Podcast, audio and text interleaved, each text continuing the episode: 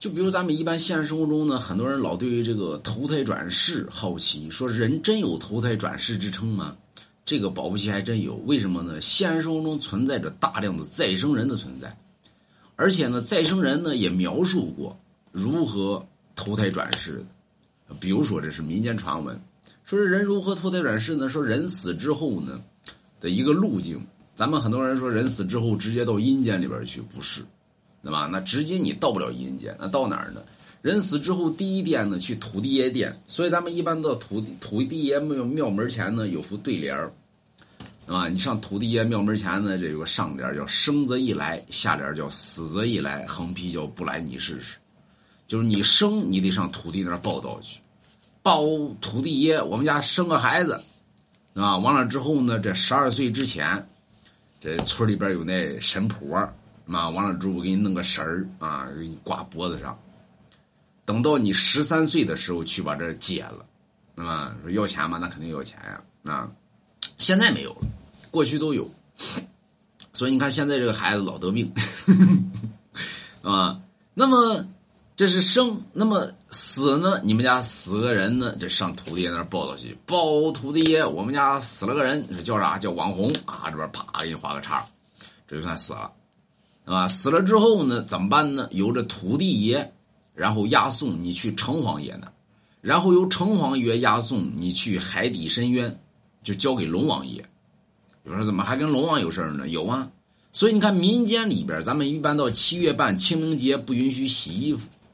有说为什么呢？鬼走水道，就是鬼不走湿路，鬼不走干路，就走湿路。为什么呢？万水通海，你必须得到海里边去啊，你不到海不行啊。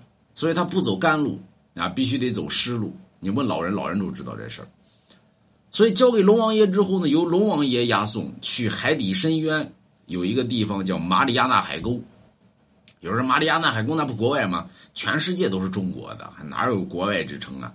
所以押到马里亚纳海沟之内呢，有一泉名为黄泉，这黄泉上就有着黑白无常。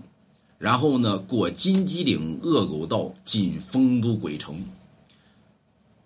说那转世呢？直接就转世了？没有，阳人有阳寿，鬼有阴寿，所以你阳寿未到，你不能死；阴寿未到，你不能投胎转世。所以到了这丰都鬼城呢，你该干什么还得干什么，就跟咱们现在人是一样的啊，该上班上班，该干啥干啥。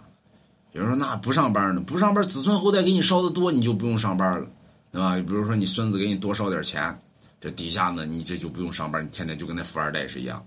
所以咱们。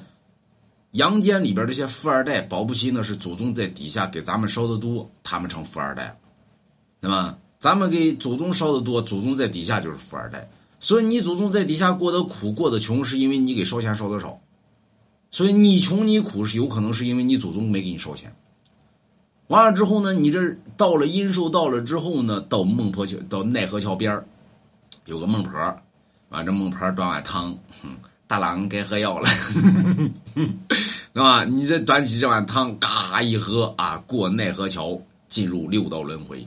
有人说，那我不想喝这孟婆汤行不行？也可以，啊，就是强行闯关。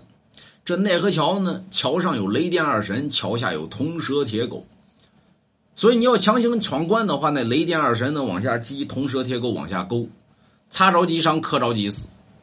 所以有的时候呢，这这过去呢，这个转世投胎呢，有的时候这个连体婴儿，那有可能就是强行闯关，啪一雷劈下来，劈焦了；那残疾呢，可能就是劈掉了，那么，所以那傻子呢，有可能吓着了。